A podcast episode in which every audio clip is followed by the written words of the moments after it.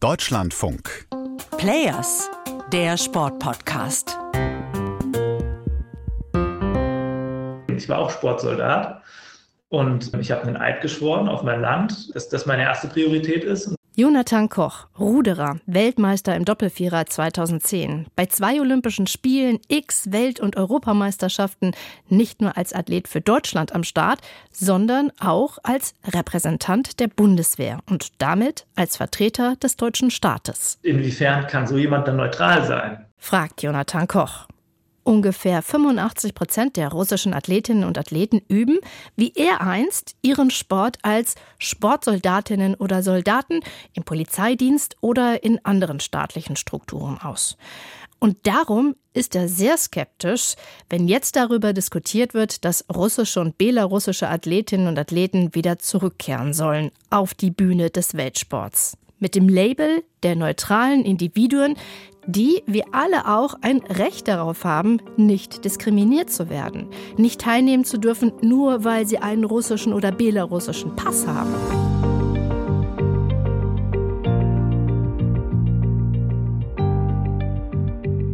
Hallo, hier ist Jessica Sturmberg aus der Deutschlandfunk Sportredaktion und ich habe mich mit Jonathan Koch verabredet, weil er erlebt hat, wie es in einer Sportorganisation hinter den Kulissen zugeht, wie Entscheidungen zustande kommen, die ganz viele nicht verstehen können.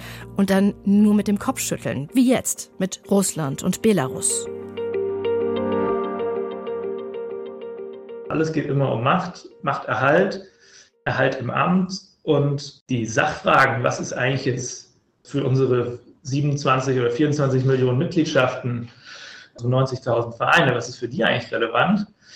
Das ist nicht so wichtig, habe ich manchmal das Gefühl gehabt. Er spricht da aus seiner jahrelangen Erfahrung als Athletenvertreter im Deutschen Olympischen Sportbund, dem Dachverband des deutschen Sports, und als Mitgründer von Athleten Deutschland, der unabhängigen Athletenvertretung. Ohne eine solche eigene Organisation sind Athletinnen und Athleten nur ein kleines Licht in diesem ganzen großen System und werden skrupellos und hemmungslos instrumentalisiert. Jonathan hat das hautnah erlebt, wie auch er für fremde Zwecke instrumentalisiert werden sollte und wie viel Kraft es gekostet hat, sich nicht vereinnahmen zu lassen.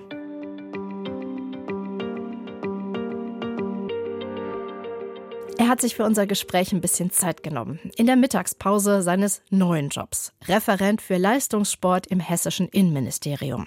Inzwischen ist er 37 Jahre alt, Vater einer 15 Monate alten Tochter und kein Leistungssportler mehr. Er sitzt in seinem Büro und erzählt, was er jetzt macht. In erster Linie geht es um die Förderung des Nachwuchsleistungssports, also wirklich an der Basis bei den Vereinen und vieles geht darum, wie die Mittel verteilt werden. Es macht dann auch viel Spaß, wenn man merkt, das, was man tut, kommt an. Für mich klingt das ganz enthusiastisch. So als ging es auch darum, den Kontrast zu betonen zu dem, was er erlebt hat. Vor jetzt fast zwei Jahren. Da steckt er plötzlich mittendrin im Machtkampf an der Spitze des DOSB.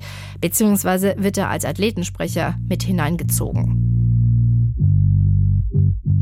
Vielleicht erinnert ihr euch, es gibt ein anonymes Schreiben, in dem DOSB-Mitarbeiterinnen und Mitarbeiter eine Kultur der Angst und noch andere Missstände in ihrem Haus beklagen. Dahinter soll ein Drittel der Beschäftigten stehen. Präsident Alfons Hörmann und der Vorstandsvorsitzenden Veronika Rücker werden unter anderem respektloser Umgangsstil vorgeworfen. Es brauche eine neue Person an der Spitze, lautet die Forderung. Alfons Hörmann denkt aber erstmal gar nicht daran, das Amt abzugeben und scheint sich auch nicht mit den konkreten Vorwürfen inhaltlich zu beschäftigen, sondern ist offenbar ganz auf Abwehr und Gegenangriff eingestellt. In einem Statement sprechen ihm Vorstand und Präsidium das uneingeschränkte Vertrauen und die vollumfängliche Unterstützung aus. Es war das erste Mal, dass ich erlebt habe, dass eine Unterschrift unter ein Statement vom Präsidium sollte. Was mich dann in dem ganzen Prozess auch sehr irritiert hatte, war, dass ich eine Anfrage bekommen habe, meine digitale Unterschrift einzusenden, während wir noch im Abstimmungsverfahren waren. Und ich habe das nicht getan, weil ich noch nicht zugestimmt hatte. Und dann wurde es eben in Druckbuchstaben veröffentlicht. Hier wird also einfach der Name von Jonathan Koch unter das Dokument gesetzt, so als ob er zugestimmt hätte. Ey, das geht gar nicht. Dadurch sieht es natürlich erstmal so aus, als ob das Präsidium sich einstimmig hinter Hörmann stellt. Jonathan Koch versucht das erst intern klarzustellen, auch so, dass der Konflikt nicht nach draußen dringt. Aber als das nach einer Woche immer noch nicht korrigiert ist, geht Jonathan Koch damit an die Öffentlichkeit, stellt klar, dass er diesem Statement nicht zugestimmt hat. Er findet nämlich, die Spitze sollte sich mit der Kritik mal auseinandersetzen, das Gespräch suchen, schauen, was eventuell verbessert werden kann. Stattdessen sieht er, wie die ganze Energie darauf gesetzt wird, den oder die Urheberin des anonymen Schreibens zu finden, auch mittels forensischem Gutachten und teurer Anwälte. Und er ist ganz überrascht. Dass so trocken rationales Handeln nicht mehr wirklich vorhanden war. Der Druck auf Hörmann wird aber dann doch zu groß. Im Dezember wird ein neues Präsidium gewählt und auch Jonathan Koch hört auf weil sich der Nachwuchs ankündigt. Und das ist für ihn dann ein guter Zeitpunkt, einen Schlussstrich zu ziehen. Und jetzt erst mit Abstand, nachdem auch beim DOSB vieles aufgearbeitet wurde, wird Jonathan klar, was da alles an, an Kohle rausgeschmissen wurde, um Gutachten und so weiter zu erstellen. Also ich war jetzt ehrlicherweise erst ein Jahr später wirklich geschockt, was da alles in Gang gesetzt wurde, nur um den Urheber dieses Schreibens und den, den, der einen vermeintlichen Schaden dadurch erzeugt hat, irgendwie dingfest zu machen. Das ist das Krasseste, was Jonathan Koch in seiner Zeit in der Sportpolitik erlebt. Aber es ist nicht das Einzige. Und dann erklärt er mir die Methodik, wie in solchen Gremien von der jeweiligen Führung Entscheidungen oft durchgedrückt werden. Also gerade auch wenn es kritisch wird.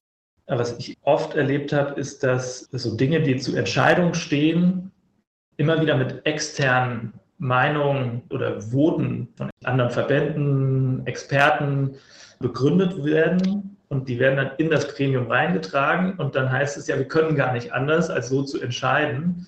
Und dann ist es auch aufgrund dessen, dass in diesem Moment alle anderen im Gremium gar kein anderes Wissen haben, auch nicht möglich, dagegen zu argumentieren. Ja. In der Form ist es kein offener demokratischer Prozess. Also nicht, dass ich das jetzt erwartet hätte, aber es ist ja doch mal interessant zu erfahren, wie das so im Hintergrund abläuft. Das ist, glaube ich, so, wie Sportpolitik funktioniert. Man geht nicht in eine Sachfrage rein und sagt sich, wir müssen das erstmal analysieren, was sind Ursache und Wirkung und was wäre jetzt die beste Maßnahme, sondern man geht immer sehr, sehr machtstrategisch. Und wie Jonathan Koch das so erzählt, muss ich daran denken, wie IOC-Präsident Thomas Bach während der Rodelweltmeisterschaft in Oberhof im ZDF erklärte, dass ganz, ganz viele im Weltsport finden, dass Athletinnen und Athleten nicht mehr weiter ausgeschlossen werden sollten, weil sie einen russischen oder belarussischen Pass haben. Es gebe die ernsten Bedenken von zwei Sonderberichterstatterinnen des UN-Menschenrechtsrats, dass hier Diskriminierung vorliege. Diese Überlegungen werden äh, getragen weltweit äh, durch eine riesengroße Mehrheit. Es gibt einstimmige Beschlüsse aller NOKs äh, von Afrika. Äh, wir haben die Unterstützung der asiatischen NOKs, die Unterstützung der gesamten nord- und südamerikanischen NOKs. Das ist weltweit ein Bekenntnis zur Mission der Olympischen Spiele zu vereinigen, die letzte Brücke vielleicht noch aufrecht zu erhalten zwischen Ländern und zwischen den Nationen und nicht noch einer weiteren Spaltung Vorschub zu leisten. Das sind olympische Werte und zu denen haben sich alle diese NOKs bekannt unter der Bedingung, dass es strikte Bedingungen gibt. NOKs, das sind die jeweiligen nationalen olympischen Komitees, die es in jedem Mitgliedsland gibt. Also ich stelle mir jetzt vor, wie solche Abstimmungen erfolgt sein könnten. Eine komplexe juristische Argumentation, keine Zeit, sich tiefere Gedanken zu machen, viele Nichtjuristen, machtstrategische Überlegungen auf allen Ebenen und am Ende sagt keiner etwas dagegen. Und dann ist es einstimmig beschlossen. Aber das ist jetzt Spekulation. Ich war ja nicht dabei und es sind keine öffentlichen Sitzungen. Einen Kontinent hat Thomas Bach bei seiner Aufzählung allerdings nicht genannt. Europa, wo der russische Angriffskrieg stattfindet und einige NOKs schon ganz klar mitgeteilt haben, dass sie weiter für einen Ausschluss sind. Es ist allerdings zugegebenermaßen auch eine wirklich schwierige Frage. Es gibt ja nun mal auch russische Athletinnen und Athleten, die den Krieg nicht wollen und die dadurch ja auch Opfer sind. Wir diskutieren das bei uns in der Redaktion immer wieder und darum interessiert mich, was Jonathan Koch mit seiner Erfahrung darüber denkt. Er findet Ansatz und Argumentation schon falsch. Man hätte nicht den Grundsatz der Teilnahme formulieren dürfen, sondern den Grundsatz der Ausnahme vom Ausschluss. Also wer im friedlichen Miteinander des Wettkampfs antreten will, muss sich aktiv vom Krieg distanzieren. Ist natürlich auch nicht so ganz leicht, weil möglicherweise wer tatsächlich so im russischen Sport denkt, das nicht so einfach sagen kann. Aber ich komme wieder zu dem, was Jonathan am Anfang gesagt hat. Er war wie viele Athletinnen und Athleten in Russland Sportsoldat. Und da kann man schon per Definition gar nicht neutral sein. Aber Jonathan Koch sagt auch, dass ich da besser die neue Spitze von Athleten Deutschland fragen sollte. Die Athletenvertreterinnen und Vertreter haben sich ganz intensiv damit beschäftigt. Und dann habe ich das auch gemacht. Ich habe Lea Krüger aus dem Präsidium getroffen, aktive Fechterin, die genauso wenig langjährige russische Wegbegleiterinnen ausgeschlossen haben möchte, von denen sie jetzt ahnt, dass sie den Krieg nicht unterstützen. Aber auch sie findet, dass die Diskussion einen falschen Ansatz hat. Das IOC sollte sich doch eigentlich darüber Gedanken machen, wo sind unsere roten Linien? Der anhaltende russische Angriffskrieg sei ganz klar eine Überschreitung. Und was die Frage der Diskriminierung angeht. Eine Nichtdiskriminierung, das geht gar nicht mehr. Also, weil zum Beispiel jetzt die Ukrainer, die können ja noch nicht mal trainieren, weil Russland, der Staat, Bomben auf ihre Trainingsstätten schmeißt. Es sind mehrere AthletInnen bereits in dem Krieg auch gestorben auf ukrainischer Seite. Die werden nirgendwo mehr antreten können. Und das heißt, dass hier ja auch ganz klar man sagen muss, es findet doch eigentlich schon eine Diskriminierung Russlands gegenüber der Ukraine statt. Darum ist Athleten Deutschland gegen die Wiederaufnahme. Es gibt da noch viele weitere Aspekte und ebenso offene Fragen, die es sich lohnt, mal durchzulesen. Findet ihr auf der Homepage von Athleten Deutschland. Die Diskussion um die Wiederaufnahme wird uns wahrscheinlich noch eine ganze Weile begleiten. Und ich finde es wichtig, das gründlich von allen Seiten zu durchdenken. Ich habe auf jeden Fall durch das Gespräch mit Jonathan Koch eine Menge gelernt. Und ich hoffe, ihr auch. Ihr könnt uns gerne eure Gedanken dazu mitteilen, ebenso natürlich Anregungen. players.deutschlandfunk.de ist die Adresse. Und wenn ihr uns weiterempfehlt, dann freuen wir uns natürlich. Für heute sage ich Tschüss und bis bald.